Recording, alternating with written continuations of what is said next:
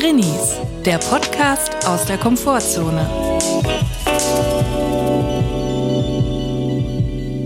Herzlich willkommen und hallo. Das ist eine neue Folge Drinnies. Wir hoffen, es geht euch gut und wenn nicht, ist auch okay.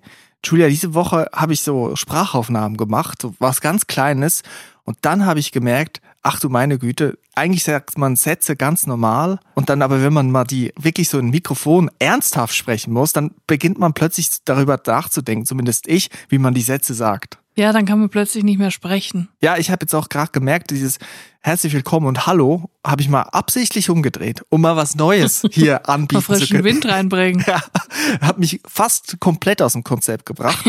Aber wir können ja jetzt mal die Karten offenlegen. Wir nehmen den Podcast in aller Herrgottsfrühe auf und dieser Podcast, diese Folge hätte auch fast nicht stattgefunden, beziehungsweise es ist ein Lauf gegen die Zeit. Ja. Und Julia, vielleicht kannst du ja kurz erörtern, um was es sich dabei handelt. Ja, ich muss sagen, die Aufnahme liegt auf Messers Schneide, wie man so schön sagt. Denn heute Morgen habe ich mich dazu entschieden. Ich habe kurz meinen Kopf ausgeschaltet und gedacht, ach, das wäre doch mal schön zum Frühstück eine Handvoll Kiwi-Beeren zu essen. Jetzt muss man das Hast du einen Baum, einen Kiwi-Beerenbaum? Wie Jetzt- kommt das dazu? Hast du auf dem Balkon einen kleinen Topf Jetzt muss man dazu sagen, ich habe eine Kiwi-Allergie. So, jetzt stand ich im Supermarkt beim Obstregal und dann habe ich gesehen Kiwi-Beeren. Kiwi-Beeren wusste ich noch gar nicht so lang von Existenz, äh, dass es die überhaupt gibt. Aber das sind winzige Kiwis ohne Schale, also quasi in Beerenform, Kiwis in Beerenform, die du direkt in den Mund machen kannst und direkt so kauen und runterschlucken. Jetzt stand ich davor und habe gedacht, ah, hättest du schon mal wieder Lust auf Kiwis, aber hast ja eine Kiwi-Allergie. Aber wenn du viele kleine Kiwis isst, dann ist es vielleicht anders. Das habe ich mir gedacht und habe dann wirklich eine ganze Packung Kiwibeeren heute Morgen gegessen Microdosing Kiwi. und habe das unterschätzt, dass, glaube ich, diese ganze Packung Kiwibeeren so viel ist wie drei ganze Kiwis. Also ich habe quasi drei ganze Kiwis gegessen und ich habe jetzt eine extrem geschwollene Zunge. Ich hoffe, dass es wieder zurückgeht und jetzt nicht noch mehr wird, weil sonst kann ich irgendwann gar nicht mehr reden. Und auch am Zahnfleisch und an den Lippen merke ich, dass es dann so ein bisschen anschwillt und so, äh, so kräuselt, weil es so unangenehm ist. Guck, bei dir ist es genau umgekehrt wie bei Thomas Gottschalk. Ich merke davon nichts, dass es dir nicht mehr so leicht fällt. bei Thomas Gottschalk merkt er nichts, dass es ihm nicht mehr so leicht fällt. Aber alle anderen. Richtig. Aber ich finde schön, dass du dich dazu aufraffen konntest, hier trotzdem teilzunehmen. Natürlich. Aber ich finde es auch also wirklich erstaunlich, dass du dich dann trotzdem zu Kiwi hinreißen lässt, obwohl ich da auch Verständnis aufbringen kann. Also du hast gesagt, viele kleine können ja nichts anrichten, eine große könnte etwas anrichten. Die Kiwi ist in meinem Leben buchstäblich die verbotene Frucht. Ist es wirklich die verbotene Frucht? Aber ab und zu habe ich so einen krassen Kiwi-Hunger, weil ich liebe eigentlich Kiwi und es bricht mir das Herz. Und aber immer wenn ich es dann doch probiere, sage ich danach nie wieder Kiwi. Ja, es ist eigentlich der moderne Sündfall für dich. Es ist der moderne Sündenfall. Und noch was anderes ist auch der moderne Sündenfall, nämlich dass ich angefangen habe, The Voice of Germany Rap zu gucken. Ich glaube, viele wissen das nicht, aber es gibt noch außerhalb dieser Gesangsshow The Voice, gibt es auch noch The Voice äh, Rap. Mit Tortilla, Fladenbrote oder um was geht's da genau? Es geht um Rap-Musik. Ach so, Sprechgesang. Es geht darum, die Bars zu spitten. Das kommt natürlich nicht im Hauptprogramm, sondern irgendwann abends spät und auf Join oder irgendwo, keine Ahnung. Auf jeden Fall bin ich da hängen geblieben und habe dann gesehen, ähm, Kurzer Wasch ist ein Juror. Mhm. Was man ja eigentlich vergisst, weil Rap und Hip-Hop-Musik wirklich eine Mini-Nische ist heutzutage. Praktisch niemand hört Hip-Hop. niemand hört Rap. Deswegen muss man das nachts um zwei im Fernsehen zeigen, Ja. weil es niemanden interessiert. Niemand hört Rap-Musik. Ja, und mir war das dann direkt sympathisch, weil das irgendwie auch so abgeschoben wurde auf 23 Uhr, 24 Uhr, keine Ahnung. Und ich finde das auch interessant, ehrlich gesagt, sogar teilweise interessanter als diese Gesangssachen, weil das haben wir alle schon 137 Mal gesehen in den letzten 15 Jahren.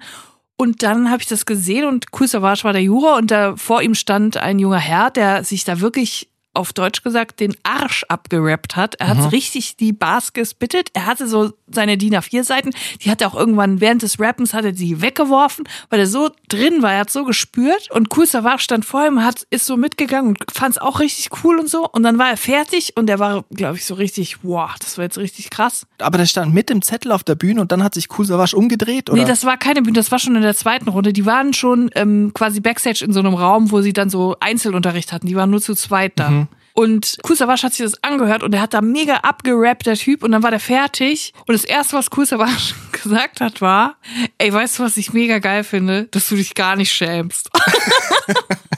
Aber nett gemeint. Nett gemeint, aber da dachte ich auch so, also es gibt, es gibt wenn ich was, wenn ich etwas vortrage, was mir sehr wichtig ist, wofür ich ja. sehr viel Zeit investiere, wo ich sehr lange für geübt habe und die Person mir gegenüber sagt danach, ich finde es mega geil, dass du dich gar nicht schämst. Hey, aber, hey, aber kann ich, kann ich nachvollziehen, also sicherlich nett gemeint gewesen von Cool Savage, also als Kompliment. Du hast das Selbstbewusstsein, wahrscheinlich hat er gemeint, ja. aber das ist etwas, was ich, ein Gefühl, das ich gut nachvollziehen kann, nämlich nicht, ich habe heute etwas gut gemacht, sondern hey, ich habe mich heute gar nicht so dafür geschämt. Ja, so.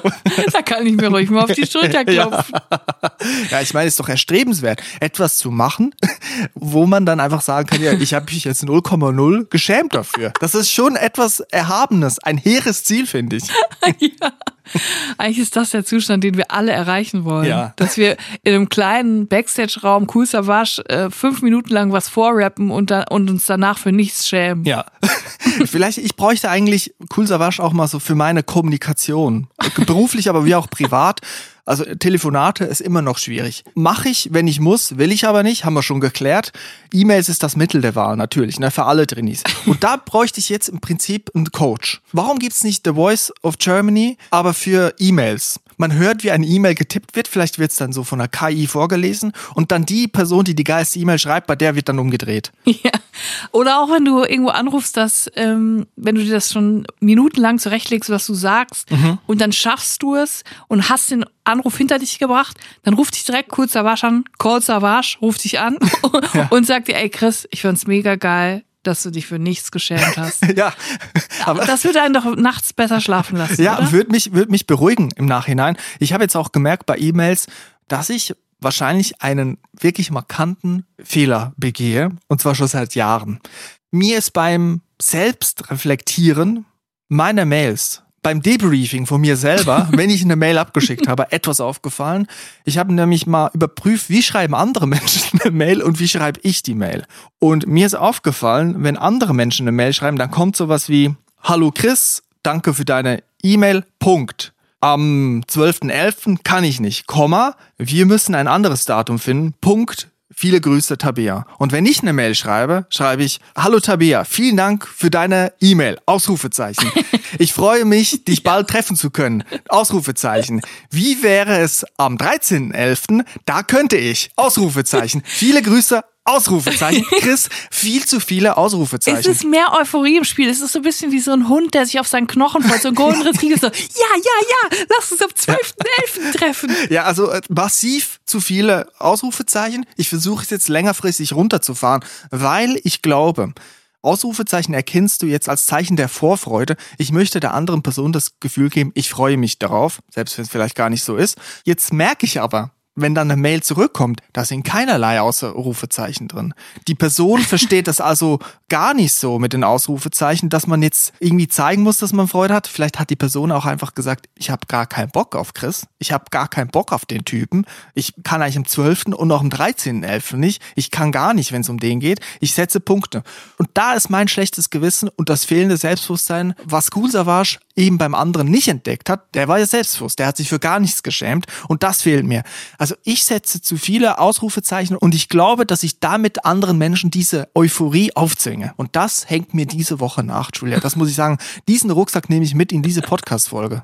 Ich könnte dir dahingehend als Tipp nur mitgeben, vielleicht die Ausrufezeichen öfter mal zu ersetzen durch ein Fragezeichen so ein bisschen mystisches Verwirrspiel mit, mit den EmpfängerInnen von deinen Mails. Ich freue mich sehr auf unser Meeting. ich könnte vielleicht am 7.8. Totale Unsicherheit. Viele Grüße. Ja, auch mal die anderen ein bisschen so aus, aus der Reserve locken, dass sie mal kommen müssen, in Sina Bringschuld sind. Ja, manchmal geht's ja auch um einfach straighte Gehaltsverhandlungen, um Hard Facts, wie man es nennt. Das versuche ich ja auch per E-Mail zu machen. Wie viel kriege ich für diese Arbeit? Wie viel kriege ich als Tagessatz? Und da ist ja eigentlich immer das Credo, wenn man so verhandelt, auch irgendwie beim Autokauf oder irgendwie sonst wo, da muss man selbstbewusst auftreten, damit man da nicht über den Tisch gezogen wird. Aber was ist, wenn man die komplette Verunsicherung sich zu eigen macht? Wie wäre es denn mit 10.000 Euro am Tag? ja. Ich fände das gut. Also nach jedem Statement ein Fragezeichen. Oder Semikolon. Ja. Also komplett verwirrend. komplett verwirrend. Niemand weiß, wie man es wirklich benutzt. Ich glaube, ich habe in meinem Leben noch nie ein einziges Semikolon verwendet. Das erinnert mich daran, dass ich immer wieder gesehen habe, wenn ich E-Mails von Menschen bekommen habe, die beim ZDF arbeiten, im Arbeitskontext, dass ganz oft in der Mail ein Ausrufezeichen und ein J großes J waren. Und ich dachte immer, was wollen die mir sagen? Was wollen sie mir mitteilen? Was ist das für eine Geheimsprache? Ich dachte, vielleicht wäre das so ein cooler ZDF-Slang. Vielleicht ist das irgendwie so ein ZDF-Wort. Jay. Junior. Yo, Jay. Aber im Endeffekt geht's nur darum, dass es irgendwie von deren Mailprogramm, was irgendwie Windows ist, auf meinen äh, Mac sich nicht übertragen hat und eigentlich ein Emoji ist. irgendwie so ein grinsendes Gesicht oder so. Weißt du, wie lange das gedauert hat, bis ich das rausgefunden habe, bis ich das dechiffriert hatte? Hat das ganze ZDF, jede E-Mail von Klaus Kleber, von allen, die es da gibt, haben die immer ein Zwinkersmiley in der Signatur. Habe ich da was verpasst? Ja, ich glaube, Klaus Kleber hat äh, verschickt extrem viele Emojis. Ja. Ich habe auch gestern etwas erlebt, wo ich auch cool Savage beziehungsweise das Selbstbewusstsein des Rappers gebrochen hätte können. Ich habe gerade Pappe rausgetragen, weil sich die gestaut hat und zum Auto gebracht und ich habe die versucht, alle irgendwie äh, unterzubringen. Und bin ich rein und raus und hoch und runter und musste da handwerken und ich habe schon gemerkt, wie teilweise die Vorhänge aufgezogen werden und mal geguckt wird, was wird da gemacht. So und dann bin ich noch mal rein und habe mir noch eine Tüte geholt und stand da im Eingang des Hauses. Und dann kommt ein Mann und sagt, das Auto, das Auto, die Scheibe wurde eingeschlagen. Und dann dachte ich so, Moment mal, ich war doch gerade vor 20, 30 Sekunden noch beim Auto draußen. Wie kann das, was, wie kann das denn jetzt sein? Die Scheibe eingeschlagen, gar kein Bock. Und dann habe ich so verstärkt geguckt und gefragt, wie? Und ich sage, ja nicht bei Ihrem Auto, beim Auto da hinten. Und dann habe ich gefragt, welches Auto? Ja, das am Ende der Straße. Und du weißt ja, die Straße ist sehr lang, dazwischen sind noch 20 andere Autos. Und dann hat er gesagt, da wurde eingebrochen, liegt eine Jacke drin, vielleicht Handy weg. Und dann habe ich so gedacht, ja, äh, gut, der, der Mann war mit einem Hund unterwegs. Und er klingt hat, sehr alarmiert dafür, dass es nicht sein Auto war. Also er war wirklich sehr alarmiert. Und ich habe mich dann gefragt, ja, also was muss ich machen? Ich dachte mal, wenn jetzt da wirklich die Scheiben alle eingeschlagen sind, vielleicht auch gefährlich wegen Scherben, muss man mal gucken. Und dann bin ich da hingelaufen. Ich habe gesagt, okay, ich guck mal. Und auf dem Weg dahin habe ich mich so gefragt, warum laufe ich jetzt gerade hier hin?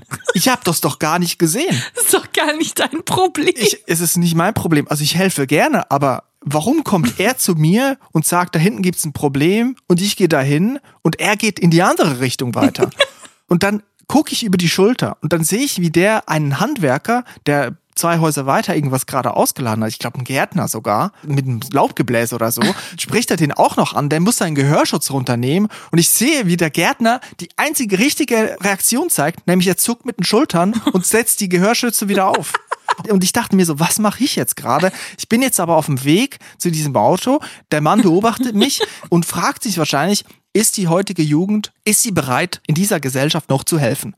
So, also ich habe dann gemerkt, ich habe plötzlich das ganze Gewicht dieser ganzen Gesellschaft Mittel- und Westeuropas auf meinen Schultern gespürt und bin dahin gegangen zu diesem Auto und tatsächlich wurde ganz hinten auf dem Rücksitz ein Fenster eingeschlagen und ich dachte so, hm, also ja gut, also so groß ist das Loch auch nicht, man hätte gar nicht mit einer Hand reinfassen können, habe ich mir gedacht. Und dann stand ich so da und habe mir überlegt, was mache ich denn jetzt? muss ich jetzt die Polizei rufen? Und da bin ich wieder zurück und da sehe ich, dass der alte Mann einen anderen jungen Herrn angesprochen hat, auch wegen des Autos und im selben Augenblick fährt die Polizei vorbei und der alte Mann springt auf die Straße und hält die Polizei an. Und das war der Punkt, wo ich gesagt habe, okay, ich muss ja wohl jetzt nichts mehr machen. Gott sei Dank. Ich bin aus dem Schneider und ich habe gemerkt, dass diesem Mann wohl offensichtlich darum ging, möglichst viele Leute anzusprechen. Also entweder hat er mir nicht vertraut, dass ich das jetzt in Ordnung bringe. Ich glaube aber, dass er sehr gerne mit Leuten spricht. Ich habe diesen Mann noch nicht gesehen, aber er wusste, dass nicht mein Auto kaputt war, weil er hat das ja direkt gesagt, dass ich da in der Tür stand noch bei mir. Julia, und jetzt möchte ich dich befragen. Ist dieser Mann vielleicht selber zum Täter geworden? Hat er eine Autoscheibe eingeschlagen, um einen Grund zu haben, andere Menschen anzusprechen? Erstmal, Chris, muss ich sagen, ich finde es extrem geil, dass du dich gar nicht schämst. ja. Dass du einfach zum Auto gegangen bist, obwohl du keine Ahnung hast, was du da überhaupt sollst, was deine Funktion ist. Ich habe aber auch kurz gedacht, vielleicht ist es so eine perfide Sache, dass du da hingehen solltest und dann quasi in flagranti von der Polizei erwischt wirst und alle Augen auf dir sind, ja. dass du da eingebrochen hast. Also ich habe nicht gesagt, dass ich mich nicht geschämt habe. Ich bin da hingegangen und stand ja da kurz einen Augenblick und habe gedacht, muss ich mir jetzt irgendwie das Kennzeichen notieren? Oder was mache ich jetzt hier? Muss ich irgendwie einen Notizblock aus meinem Trenchcoat holen und mit einem kleinen Ikea-Bleistift das aufschreiben, was jetzt da vorgefallen ist? Ich finde, es gibt extrem viele RentnerInnen, die sehr extrovertiert sind und keinerlei Hemmschwelle haben, fremde Leute auf der Straße einfach anzusprechen und dann auch nicht mehr locker zu lassen. Die beißen sich dann so verbal fest wie so Terrier und fangen dann an, über ein Thema bei dir so sneaky durch die Hintertür reinzukommen, wie jetzt zum Beispiel das Auto, und dann bist du ihr Opfer. Ja. Und dann kommen sie jeden Tag, laufen sie ihre Spazierroute und dann sehen sie dich jeden Tag und wissen dann auch irgendwann genau, wann bist du wo anzutreffen und dann sind sie zufällig auch da ja. und sprechen dann mit dir über Gott und die Welt und die lassen auch nicht mehr locker. Ja, ich habe nämlich gehört, als die Polizei das Fenster runtergekurbelt hatte, dass er dann auch das Gespräch in so eine Richtung lenken wollte. Noch nicht mal diese Straße hier in Deutschland ist mehr sicher. Das ging dann in so einer Ecke, wo ich dachte, okay, da ist jetzt Grund genug, jetzt mich zu entfernen. Das Staatsorgan übernimmt den Fall und ich gehe jetzt mal Pappe wegfahren.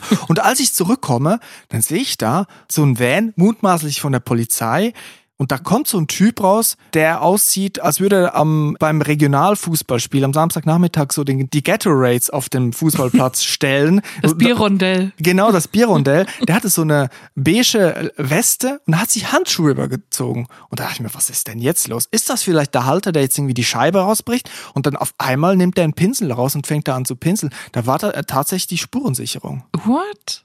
Ich wusste nicht, dass sie für so kleine Sachen Kapazitäten haben, wie so ein Autoeinbruch. Ja, ich weiß es auch nicht. Und da habe ich dann gemerkt, jetzt aber schnell ins Haus mit dir, weil du ich stand ja da. Hast du es angefasst?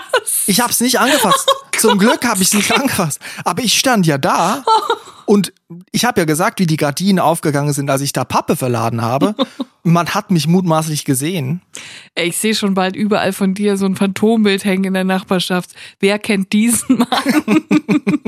Mit einer sehr großen Polarjacke stand er vor diesem Auto. Merkmal, viel zu dicke Jacke für einen durchschnittlichen Kölner Winter. Übertrieben für ein, groß. Für einen durchschnittlichen Körper. Ja, also das ist etwas, wo ich gerne nicht hier reingeraten wäre. Und danach musste ich ja auch erstmal ein bisschen runterkommen und da dachte ich mir, was gibt's eigentlich Besseres? Dann wirklich mal mit deinem Staatsorgan in Konflikt zu kommen, habe ich mal GTA 5 angeworfen mhm. und dabei aber gemerkt, ich habe es ja durchgespielt vor wenigen Und hast Wochen. du da ein paar Autoscheiben eingeschlagen dann? ja. Ich habe dann nicht mehr Autoscheiben eingeschlagen, habe mich nicht mehr getraut und das Spiel war zu Ende. Ich habe es nämlich vor paar Wochen das erste Mal durchgespielt und Jetzt ist Herbst und du kennst es, du wirfst dann Gilmore Girls an. Hä, Moment, man kann das durchspielen? Ich dachte, man läuft einfach die ganze Zeit rum und klaut Autos. Nein, es gibt ja Missionen, es gibt eine Story, die geht tiefgründig, das ist eine Parodie auf unsere Gesellschaft, das ist eine messerscharfe Satire, Julia.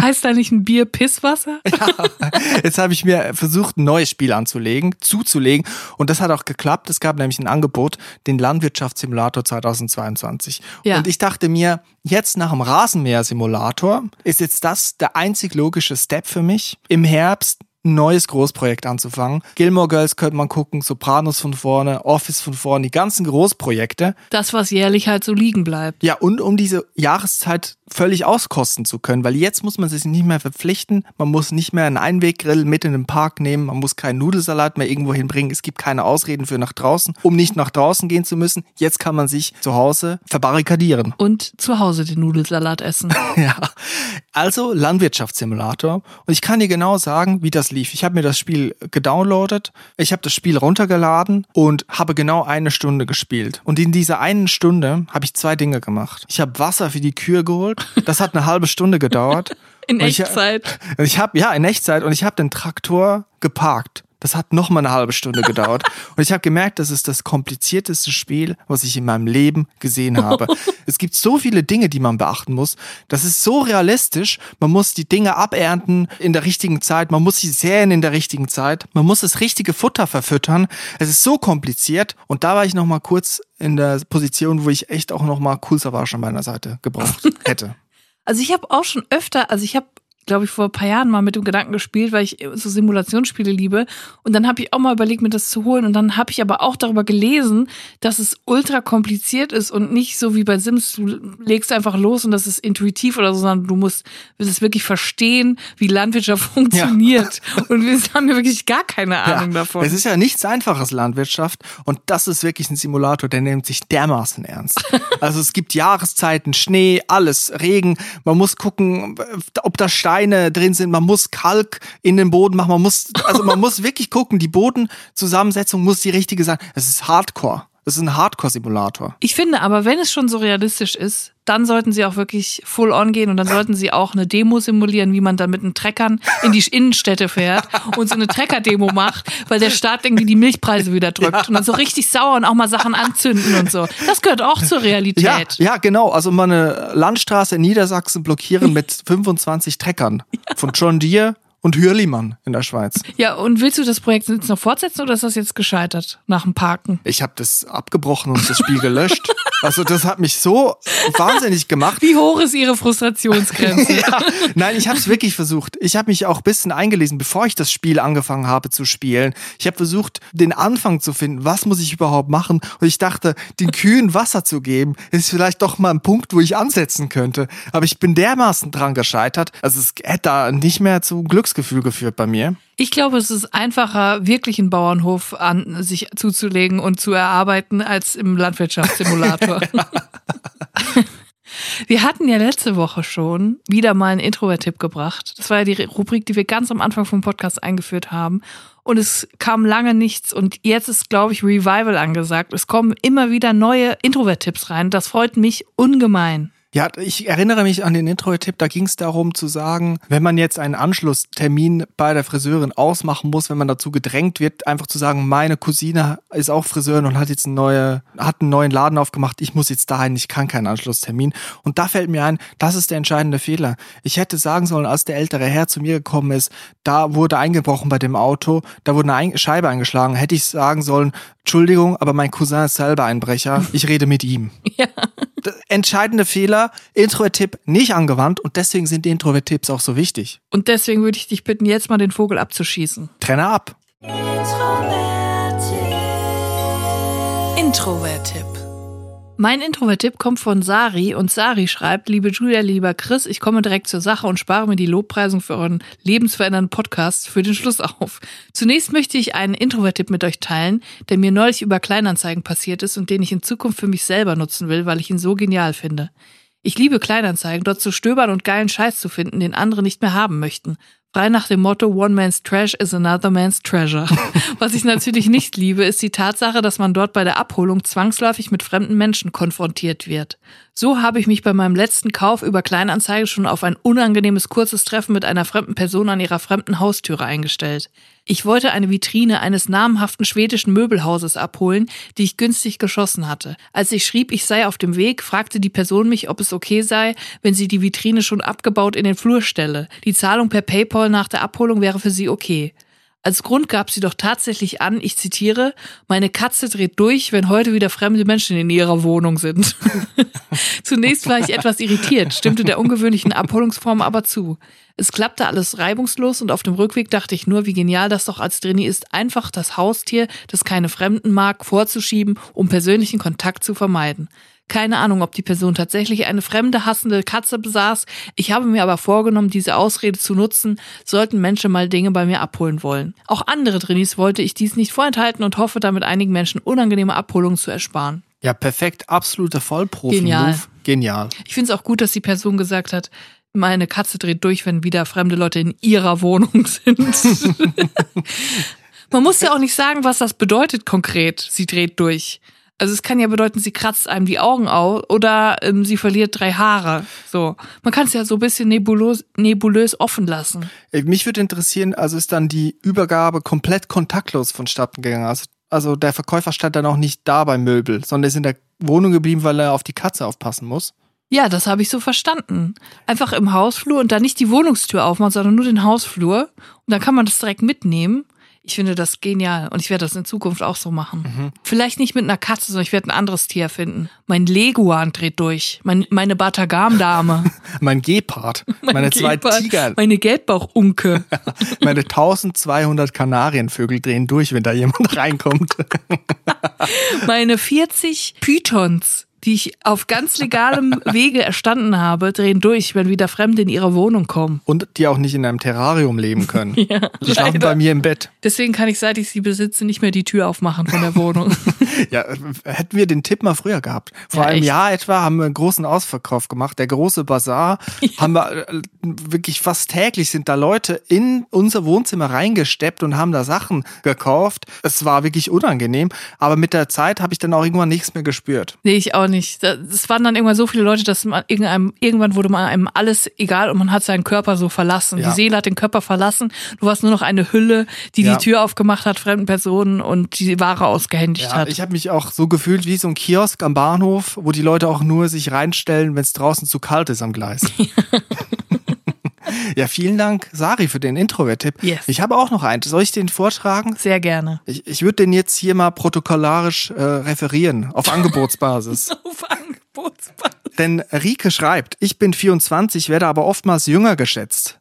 Nachdem ich wieder einmal beim Bierbestellen in einer Bar nach meinem Alter gefragt wurde, war ich zuerst verwirrt. Doch konnte ich dann diese Erfahrung für mich nutzen. Als ich am nächsten Tag in der Innenstadt war, wurde ich von einem Herrn in einer auffälligen Jacke und einigen Flyern in der Hand angesprochen. Mir war klar, dass ich hier um eine Spende gebeten werden würde. Nachdem der Mann mich fragte, ob ich ein paar Minuten Zeit hätte, meinte ich einfach, tut mir leid, ich bin erst 17. Darauf musste er dann sagen, schade, dann bist du leider noch zu jung zum Spenden. Und ich meinte, ja, sehr schade. Damit war das Gespräch innerhalb von 30 Sekunden beendet. Am Anfang dachte ich, das könnte nur ein Tipp sein für Menschen, die ebenfalls jünger aussehen. Aber umso länger ich darüber nachgedacht habe, sehe ich größeres Potenzial. Was wollen sie auch machen, wenn meine 54-jährige Mutter oder meine Oma einfach sagt, dass sie erst 17 sind? Nach dem Ausweis fragen? Ich glaube nicht. Ja, also das, was einem im Alltag vielleicht widerspricht, nämlich dass man als 17-Jährige eingeschätzt wird, sich dann eigen zu machen und für sich zu nutzen. Finde ich auch sehr gut. Ich bin auch eine Person, die manchmal jünger eingeschätzt wird. Erstens, weil ich einen Style habe von 13-jährigen Mädchen vom Pferdehof. Und zweitens, weil ich halt einfach dick bin und deswegen habe ich auch so Backelfett noch. Backelfett nennt man das ja im Gesicht. Und es strafft so die Haut. Und die, die Leute denken dann, glaube ich, ich wäre irgendwie so 25. Dabei bin ich 32. Und es ist mir tatsächlich passiert vor, glaube ich, drei, vier Jahren, dass ich im Rewe gefragt wurde an der Kasse nach dem Ausweis, weil ich Rumkugeln gekauft habe. Ich musste meinen Ausweis zeigen wegen einer fucking Packung Rumkugeln. Edle Tropfen mit Sky Dumont. Ja, so ähnlich. Und ähm, finde ich eine grandiose Idee. Und ich finde es auch cool, wenn, äh, ähm, wenn Erwachsene und auch RentnerInnen, wenn die dann sagen, tut mir leid, ich bin noch nicht volljährig. Weil was will die Person sagen? Das stimmt doch gar nicht, sie sind doch steinalt. Wird, doch, wird sich niemand trauen zu sagen. Was wollen sie sagen? Was wollen sie tun? Ich werde ja ganz im Gegenteil oft sehr viel älter eingeschätzt. Und zwar massiv älter. Und ich glaube, es liegt an meinem Gang. 74. Weil ich so ein bisschen, mein Rücken und so, manchmal tut mir der ein bisschen weh und dann gehe ich manchmal etwas behäbig, sag ich mal. Mit beiden Händen so hinterm, hinterm Rücken zusammen und so einen leichten Buckel, so ganz langsam. Ja, ja ich meine, ich muss gucken, wem in der Nachbarschaft die Scheiben wieder eingeschlagen worden sind vom Auto. Also in New York haben sie dir in der U-Bahn schon öfter mal einen Platz angeboten. so in etwa kann man sich das vorstellen. Und da frage ich mich, also Rike sagt, ich bin jünger, ich bin 17, da kann ich nichts unterschreiben. Wenn jetzt jemand zu mir kommt und sagt, hallo, ich bin vom gemeinnützigen Verein für die Umwelt und Sie können hier eine Baumpatenschaft erhalten für mindestens 10 Jahre, Sie können aber auch 20 oder 30 Jahre machen, weil der Baum lebt ja länger. Und dann sage ich, tut mir leid, 10 Jahre, ich bin 97. Ich denke, das rentiert sich für Sie und für mich nicht mehr. Und dann weitergehen. Also Rike, 97. umgekehrt, einfach mal übertreiben, dass man zu alt ist. Was werden Sie sagen? Werden Sie fragen, kann ich Ihren Perso sehen? Ich glaube nicht. Glaube ich auch nicht. Und ich, ich würde mir wünschen, dass TrainingshörerInnen das mal ausprobieren und uns berichten, wie es gelaufen ist. Aber ich bin echt ganz begeistert von diesem Kleinanzeigen-Tipp. Ich auch. Ich finde auch jedes Haus sollte inzwischen so eine Schleuse haben, dass man nicht, dass Eindringlinge nicht reinkommen in die Wohnung, aber dass man so einen kleinen Ort im Hausflur hat, wo man ähm, kontaktlos Sachen übergeben kann. So eine Mhm. kleine Schleuse, auch für Lieferessen und so, wo man es abstellen Ja, kann. wie so eine Bazillenschleuse Ja. oder so, wenn jetzt alles draußen kontaminiert ist. Ja. Und wenn man reingehen könnte, dass man da einmal kurz desinfiziert wird. ja, genau, von allen Seiten. Das erinnert mich auch so ein bisschen an das alte Haus, wo wir gewohnt haben. Da war es ja so, jedes Mal, wenn ich Wäsche runter in den Keller zur Waschmaschine gebracht habe, dass dann eine Nachbarin, es war immer dieselbe, hat immer die Tür aufgemacht und dann rausgelugt aus dem Türspalt, nichts gesagt und dann wieder zugemacht. Mega creepy. Und am Anfang habe ich gedacht, das ist ja peinlich. Ich tu mal nichts dergleichen, ich guck da nicht hin. Ich habe das ja gemerkt, ich habe das ja auch gesehen. und irgendwann habe ich gecheckt, dass sie das auch macht, wenn ich eine Minute später wieder hochkomme. Also wenn ich die Wäsche reingemacht habe, ich komme wieder hoch. Dann guckt sie wieder. Und ich denke mir so, ja, aber kann man doch jetzt eins und eins zusammenrechnen, dass der Typ mit einem gebückten Gang in seinen Crocs, der die auf dem Boden nachschleift, dass es vielleicht derselbe ist, wie vorher der runtergegangen ist. Aber ich finde es extrem geil, dass sie sich gar nicht schämt. Muss ich sagen, das finde ich extrem geil. Ja, und das ging noch weiter. Teilweise hatte ich sogar Augenkontakt mit ihr. Also das war wirklich Aber was creepy. hat sie denn gedacht? Vielleicht wollte sie einfach wissen, äh, zu jeder Zeit wissen, was geht da vor sich im Hausflur. Ja, wegen den eingeschlagenen Autoscheiben wahrscheinlich. ich habe mir dann gedacht, vielleicht war sie ja wirklich ein bisschen ängstlich, dann lasse ich es mal. Aber es hat ja auch dann für mich irgendwie ein bisschen unangenehm gemacht. Bisschen also, ist gut. also ich war dann auch ängstlich. Da, Da kann man ja zu gar zweit. nicht mehr nackt in den Keller gehen. Ja, im Boxershorts sich raussperren, das war dann passé. Aber Chris, jetzt mal was ganz anderes. Wir haben schon extrem lange keinen Snack der Woche mehr vorgestellt. Die Community lechzt nach unseren Snack-Tipps. Ich weiß es. Sicherlich. Wir müssen, wir müssen da was machen. Ich habe was im Gepäck. Hast du auch was im Gepäck? Ja, natürlich. Natürlich haben, es eigentlich ist- haben wir immer einen Snack Es im ist. Herbst, es geht auf die Adventszeit zu und da ist natürlich klar, da werden Snacks installiert. Im Regal, aber auch zu Hause. Ich würde sagen, wir starten jetzt einfach mal mit unserem Klassiker Snack der Woche. Der Snack der Woche. Julia, ich habe einen Klassiker dabei. Für mich eine typische Herbstsüßigkeit, aber es gibt's eigentlich das ganze Jahr. Wie sieht's bei dir aus? Hast du jetzt die tropischen Früchte dabei? Hast du Erfrischungsstäbchen? Was ist es bei dir? Ganz und gar nicht, Chris. Bei mir geht's schon weihnachtlich zu. Ich habe heute dabei Duplo in der Geschmacksrichtung Spekulatius. Ja, du hast richtig gehört. Mhm. Es gibt eine Sonderedition von Duplo mit der Geschmacksrichtung Spekulatius. Ich finde, Duplo ist etwas, was man sich sehr, sehr selten kauft. Manchmal hat man auf einmal so, ein, so eine Eingebung tagsüber und, und sagt so, Heurika, ich brauche Duplo. Und dann läuft man zum Supermarkt und kauft sich Duplo. Aber sonst ist das eigentlich, das steht nie auf dem Einkaufszettel oder so. Aber dann habe ich gesehen, Spekulatius im winterlichen Design, ansprechend. Ich hatte Lust auf Spekulatius, aber ich wollte noch nicht all in gehen. Ich bin auch noch eine, ich schleiche noch so ein bisschen um den Weihnachtsstand rum. Ich finde es noch, finde ich so ein bisschen unangenehm, mir die Sachen zu kaufen und aufs Kassenband zu legen. Deswegen war ich gut beraten mit so einem Mittelding. Sieht aus wie eine herkömmliche Duplo-Packung, aber es verbirgt sich so ein kleiner weihnachtlicher Geschmack dahinter. Den ich so, das ist so der heimliche Weihnachtsgenuss. Also du denkst jetzt, eigentlich müssten Lebensmittelhersteller ihre Packung so ändern, dass man sich nicht, sich nicht schämen muss an der Supermarktkasse, wenn man schon Ende August jetzt Weihnachtssnacks kauft. Richtig. Also mir fällt das ja gar nicht schwer. Ich gehe da all in. Da habe ich genug Selbstbewusstsein, um mir auch schon die Zimtdickmanns im August zu kaufen. da habe ich, da habe ich kein Problem dabei. Spekulatius ist für mich sowieso immer eine offene Tür. Da gehe ich rein wie ein Kleinanzeigenkäufer. Und wenn jetzt Cool Savage ein Album rausbringen würde, das Spekulatius heißt, ich würde es kaufen. Auf jeden Fall bin ich begeistert. Ich habe das dann probiert und dachte so, hm, ob das schmeckt, bla bla. Dann habe ich es probiert und ich fand's mega geil. Und deswegen kommt jetzt hier direkt meine Bewertung. Preis-Leistung. Insgesamt hat die Packung 182 Gramm und hat mich gekostet 2,59 Euro. Ich würde sagen, es ist so ein ähm, okayer Preis. Es ist noch okay. Ich würde es aber nicht bezahlen, wenn es nicht mega gut schmecken würde. Würde ich sagen 7,5 von 10. Geschmack adventlich, schokoladig, undercover weihnachtlich, inkognito kann man da genießen, die Weihnachtszeit, 10 von 10. Beschaffungsaufwand weiß ich leider nicht, habe ich jetzt äh, in einem von drei Supermärkten gefunden, gebe ich mal 7 von 10. Ich weiß nicht, ob es überall verfügbar ist. Ja, Zurückhaltung ist hier angebracht. Ja, Zurückhaltung. Keine Pferdescheu machen. Ähm, Lebensgefühl. Ja, wie gesagt, wenn es einem una- unangenehm ist, zu den großen Weihnachtsaufstellern zu laufen, da schon sich die Körbe voll zu machen, kann man in der normalen Abteilung Spekulatius Duplo finden. Es hat was Heimliches, der, der verbotene Weihnachtsgenuss, der, der früh herbstliche Weihnachtsgenuss. Und ehrlich gesagt, wenn man da rein, wenn man da reinpasst, ist es so knackig. Und dann aber so Spekulatius-mäßig im Abgang. Es fühlt sich an wie ein heimlicher, ein, wie ein verbotener Zungenkuss mit Beutolomäus, dem Weihnachtssack. So fühlt es sich an. Eine verbotene Liaison mit Beutolomäus, dem Weihnachtssack von Kika. Ja, ein One-Night-Stand mit Adventszeit. Ich dachte, du sagst ein One-Night-Stand mit Beutolomäus, was ich auch nee, das wollte ich jetzt, so weit wollte ich nicht gehen. Beutolomäus, mein Crush. Übrigens hat der Spieler, der Puppenspieler von Beutolomäus uns mal eine Mail geschrieben, weil er tatsächlich unseren Podcast hört und sich gefreut hat, dass wir Beutolomäus erwähnt haben. Und deswegen möchte ich hier nochmal Shoutout geben an Beutolomäus, den Weihnachtssack. Er hat mir wirklich meine Kindheit sehr versüßt. Ja, Shoutout an Beutolomäus, an Beuto. Ich hoffe, ich darf schon du sagen.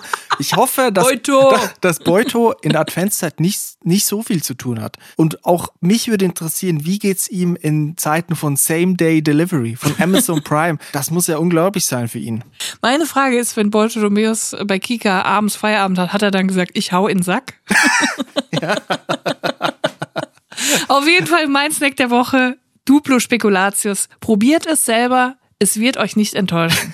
Julia, vielen Dank für diese Empfehlung. Spekulatius sagt mir sehr zu. Was mir auch sehr zusagt, ist Marzipan. Marzipan, das ist etwas sehr Leckeres. Ich habe eine spezifische Süßigkeit, einen, einen sehr speziellen Snack in meinen Augen mitgebracht, den ich viel zu oft links liegen lasse, aber eigentlich immer eine sichere Bank ist, und zwar Mozartkugeln. Du kennst die, so schokoliertes Marzipan mit Nougat drin Ja. benannt nach dem berühmten Komponisten. Es kommt ja auch ursprünglich aus Salzburg, aus Österreich. Und was man hier in Deutschland findet, sind natürlich nicht diese aus diese feinen Pralinen aus den Konditoreien Österreich, sondern es sind industriell hergestellte Mozartkugeln. Das ist der Disclaimer. Es gibt so einen Hersteller, ich glaube Reber heißt der. Das sind diese weit verbreiteten Mozartkugeln, die oft so in einer Tüte sind, in so, einer- in so einer Plastiktüte. Und da sind so zehn Stück drin und das kostet sieben Euro. Das, das ist aber frech. Ja, also da kann man auch direkt die Niere verkaufen. Für. Kann man auch Das- direkt Mozart für kaufen. ja, das ist, das ist viel zu teuer.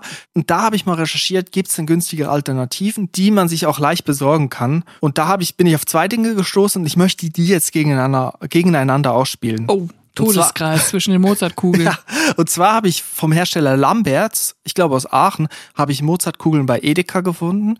Die kosten, ich glaube, 2,99 für 10 Kugeln. Und dann habe ich bei Lidl ein Eigen, eine Eigenmarke, glaube ich, gefunden von JD Gross oder JD Groß.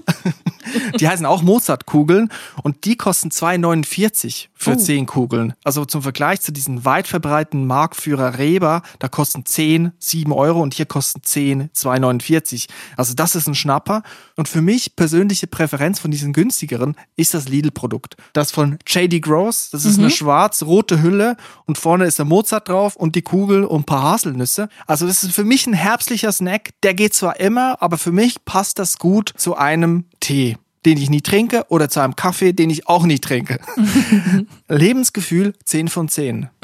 Da fühle ich mich auf einmal nicht nur durch meinen Rücken alt, sondern auch durch den Genuss. Preis-Leistung finde ich hier ist angebracht. 2,49 ist trotzdem nicht wenig Geld, finde ich. Aber nichtsdestotrotz für Mozartkugeln finde ich das okay. Besonders im Vergleich zu diesen, zu diesen Verbrechern von Reber. Es ist, äh, wenn man es runterbricht, knapp 25 Cent pro Kugel. Sehe ich das richtig bei Lidl? Ja. Und beim Markenanbieter sind es 70 Cent pro Ja. Kugel. Ja, Das ist ganz schön Da denkt man zweimal nach.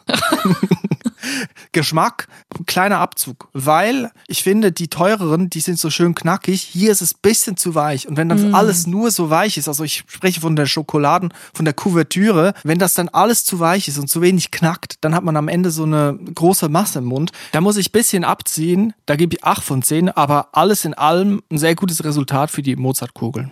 Ich muss sagen, völlig wertfrei jetzt, ist natürlich absolut legitim deine Meinung. Ich habe ein gespaltenes Verhältnis zu Marzipan.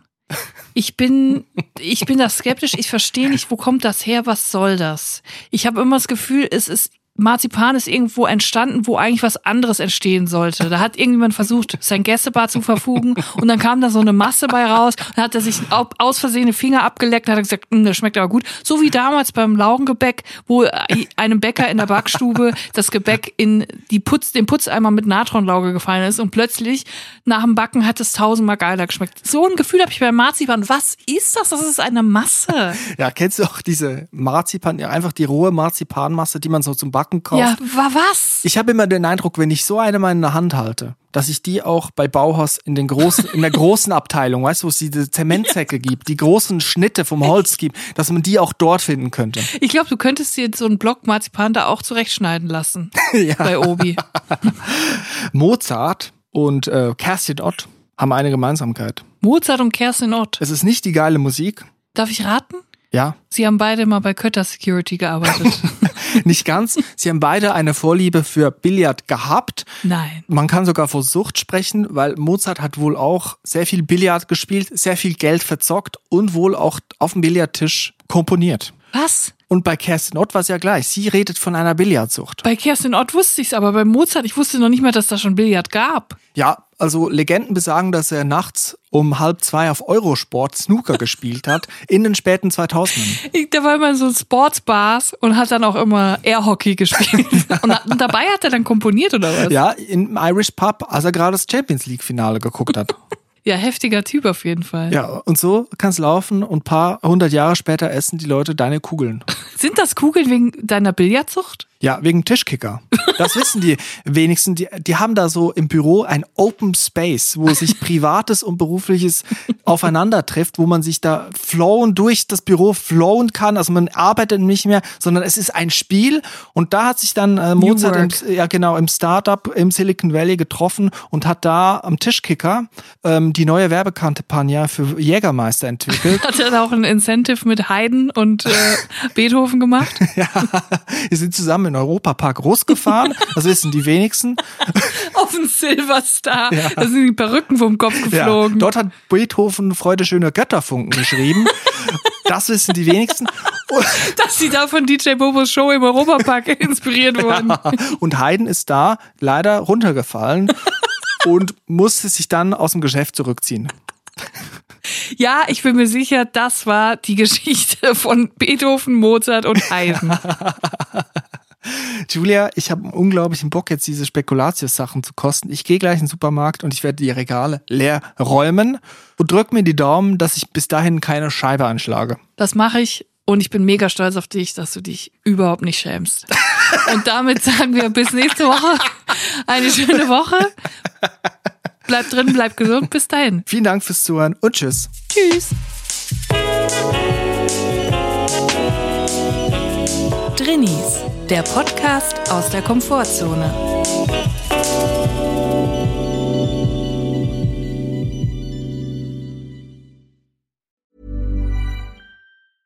Small details are big surfaces. Tight corners are odd shapes.